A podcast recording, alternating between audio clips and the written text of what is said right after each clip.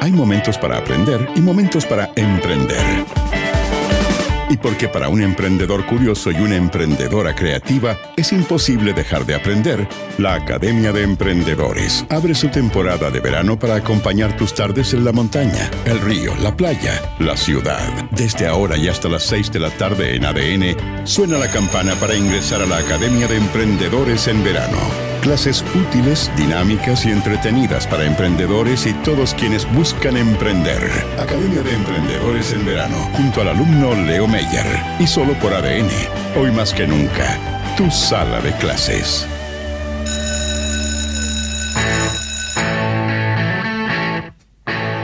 Y con las guitarras de Led Zeppelin saludamos a nuestra profesora Natalia Espinosa. ¿Cómo estás, Natalia?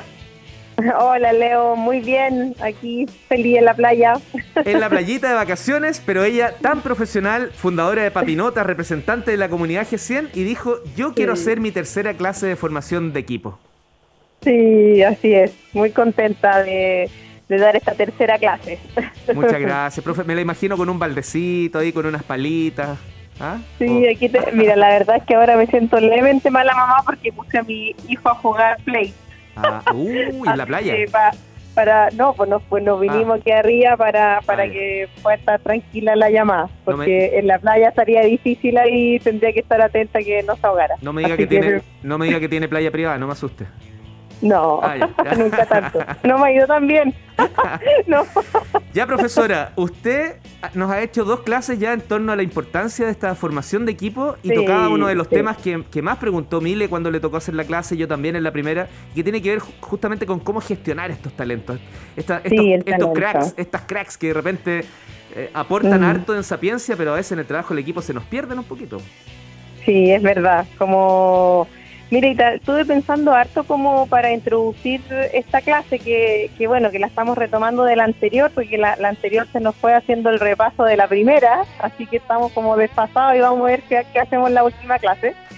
Pero, y yo creo que lo, lo que quería como transmitir en esta clase como la idea principal es que, que tal vez como la mitad del tiempo de un CEO es el tema de buscar talento, ya yo y yo lo digo como experiencia personal, porque cuando uno parte de la empresa, todo el mundo te dice, oye, es que el, el, fundador, CEO, como se llama, gerente general, pongámosle el nombre que, que sea, ya, pero el primero o los primeros, ¿cierto? Que hablamos en la clase antepasada que es importante que sean plural, idealmente que, que sean los fundadores, ¿cierto? Que sea más de uno. Uno le toca hacer de todo, pero y, uno a veces se pierde haciendo cositas chicas que son necesarias, como desde abrir tal vez la, la oficina, ¿cierto? Pagar las cuentas, facturar, meterte al servicio puesto interno, y está bien, esas cosas son necesarias, pero son detalles y no tenemos que descuidar los elementos estratégicos. Y si hay algo que es fundamental y que no tenemos que perder de vista, es que tenemos que ir sembrando el capital humano y ir... Eh, trayendo personas talentosas. Ojalá eh, entre todas las semanas conociendo personas, todas las semanas conociendo personas para ir eh, teniendo roce y conociendo personas, e ir fichando, le decimos nosotros en Papinota, se usa ese término, fichaje, ir fichando personas eh, talentosas porque finalmente uno es súper limitado lo que uno puede hacer, ya sea porque uno tiene el tiempo limitado y porque las competencias que uno tiene son limitadas. Entonces, la mitad del tiempo de un founder, del gerente general, del CEO, es buscar talento. Sí, además. Si no, estamos más invirtiendo mal el tiempo. Además, profe, es interesante porque yo puedo tener un rol que todavía no, no es clave en la empresa porque tengo que crecer un poco más para que ello ocurra, pero ya puedo empezar a tener candidatos para cuando necesite ese puesto. Eso es una, es una buena pregunta también y yo tengo una mirada prudente. ¿Por qué? Porque cuando uno parte, Leo, ah, claro, tú, tú lo dices ahí teniendo como en el álbum, para tenerlo en la mira cuando lo necesite. Exacto. Exacto, eso también es un buen punto, ir conociendo para que en el minuto que yo necesite ahí ese gerente de operaciones, cuando la empresa crezca, porque ya tengo harto, yo lo tengo ahí en la mira y tal vez ya esté, esté desocupado esa persona o le ofrezca lo que vimos en la clase pasada, el vesting. Que acuérdense, chiquillos, esto que es una herramienta muy buena porque ustedes no van a tener plata. Eso es un tema, por mira, perdón que mezcle los conceptos, pero a veces menos es más, ¿ya? no van a tener plata, pero lo que sí tienen es el proyecto de que su empresa va a crecer y una muy buena forma es hacer socio a la gente talentosa porque además se comprometen y porque hay una condición que ustedes no van a tener plata para pagarle el sueldo. Así que o lo traen con vesting, que es vender, ¿se acuerdan? Lo dimos la clase pasada, eh, vender un porcentaje de la empresa a cambio de que la persona esté un porcentaje de tiempo. Te quedas un año, vendes tal porcentaje, aportas tal cosa, programas tal código y yo te doy un tal porcentaje. Eso es súper moderno, súper contemporáneo, hay varias figuras ¿ya? Y eh, funciona súper bien, ¿ya? Entonces son formas también de atraer talento, de pagarles sin tener dinero, ¿ya? Entonces, bueno, estamos hablando entonces que eh, la mitad del tiempo ustedes tienen que estar conociendo personas, ya sea para el presente o como tú decías, para tenerlos ahí en la retina para cuando se necesiten un futuro, ¿ya? y la otra mitad del tiempo es resolviendo cuestiones estratégicas que no son el talento del negocio en sí mismo, ya sea cuestiones chicas, etcétera. Pero no nos diluyamos eh, resolviendo las cosas chicas, fundadores que están escuchando. La gestión del talento es fundamental y les va a golpear si no lo hacen al principio, porque como vamos a ver en la clase 4, ya las primeras personas que ustedes contraten van a ser la base de la cultura de su empresa y después cambiar eso es súper difícil. Si las 10 personas que ustedes constituyen su negocio son pencas, con el lenguaje coloquial, León, eh, la cultura se va a proyectar desde hace, de ese ADN génesis, ¿ya? Y va a ser así esa cultura. Entonces hay que partir bien, tómenselo como algo muy importante, muy, muy importante, sea un restaurante, sea lo que sea lo que estén haciendo, dígame. Una situación, yo quiero contratar a alguien del área comercial, pero no es mi gerente o, no es la persona que manda, digamos, es alguien que viene a hacerse cargo de una, de una nueva área en desarrollo dentro de lo comercial. Eh, y a mí me gusta ese candidato o candidata y al gerente no tanto. ¿Cuál, cuál es, qué pesa ahí? Ya, mira, ahí eh, tienes una excelente duda, una excelente pregunta. Si, tú, si ahí ustedes tienen una discrepancia, es muy importante que te preguntes si a ti te gusta ese gerente.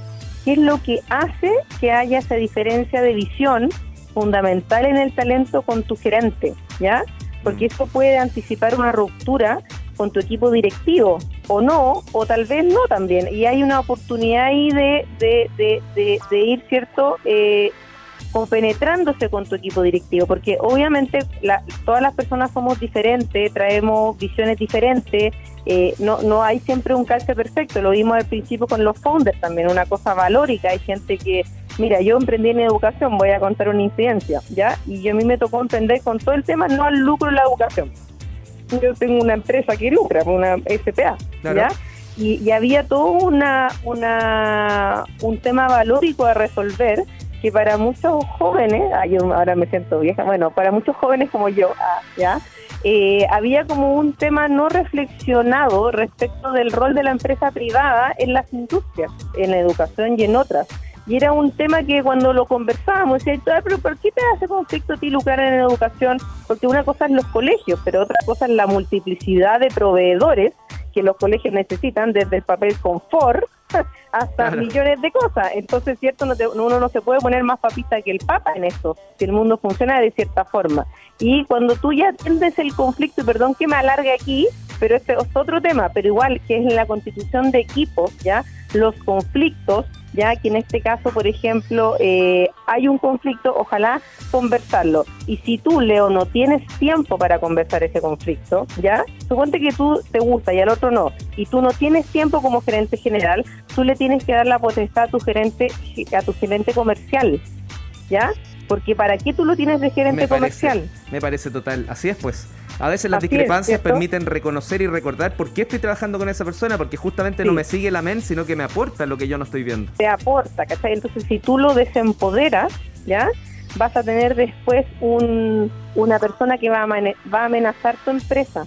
Porque, porque no tú, tú cuando tú lo designas gerente si tiene ese título es porque él tiene cierta espacio de autonomía para decidir o para hacer su cuento y después, si no, ¿qué pasa en la empresa? Después tú no lo dejas decidir y después, ay, pero ¿cómo le vas a pasar la factura? Él te va a decir, pero es que tú no me diste la autonomía. Mm, Para que tú pasas la factura final, tú le tienes que dar a la gente también renda suelta, es unir y venir y es súper difícil, es súper difícil. Ya, bueno, y, en temas de talento yo quería eh, eh, hacer la distinción de tres áreas eh, en las empresas para gestionar el talento. Va a tener 45 segundos, dele nomás. Ya, pero son, mira, tres titulares que hay que tener en consideración, ya, que es la, la atracción de talento, atraer talento, y para eso tienen que vender su empresa, vender en general su propósito, su cultura, trabajo remoto, política de vacaciones, qué sé yo, tienen que encontrar, todas las empresas tienen algo hermoso, ¿ya? La selección, y aquí los invito a no hacer ningún tipo de test teórico. Chao los test teóricos, puras cosas prácticas, porque lo que sirve es la experiencia, ¿ya? Y finalmente la retención del talento. Y para la retención del talento, que es que la gente permanezca en tu empresa, lo más importante es la cultura organizacional y aquí me doy mi pase gol porque es lo que vamos a hablar en la cuarta clase. Aquí se podría hablar una infinidad, pero tal vez ahí voy a venir más con bibliografía porque en 10 minutos no se, no se puede abordar. No, le, ni, ninguno, ni, ninguno de los que hemos hablado en verdad, así que tal vez la última clase va a ser pura bibliografía para los que quieran ir su hermano Mateo. No, en la última clase le vamos a dar más tiempo, le vamos a dar 12 minutos. Ay, no, no voy a saber qué decir. Disfrute de la playa, siga sus vacaciones. Gracias, que esté muy bien. Chao, chao. En ADN, formas parte de la Academia de Emprendedores Banco de Chile.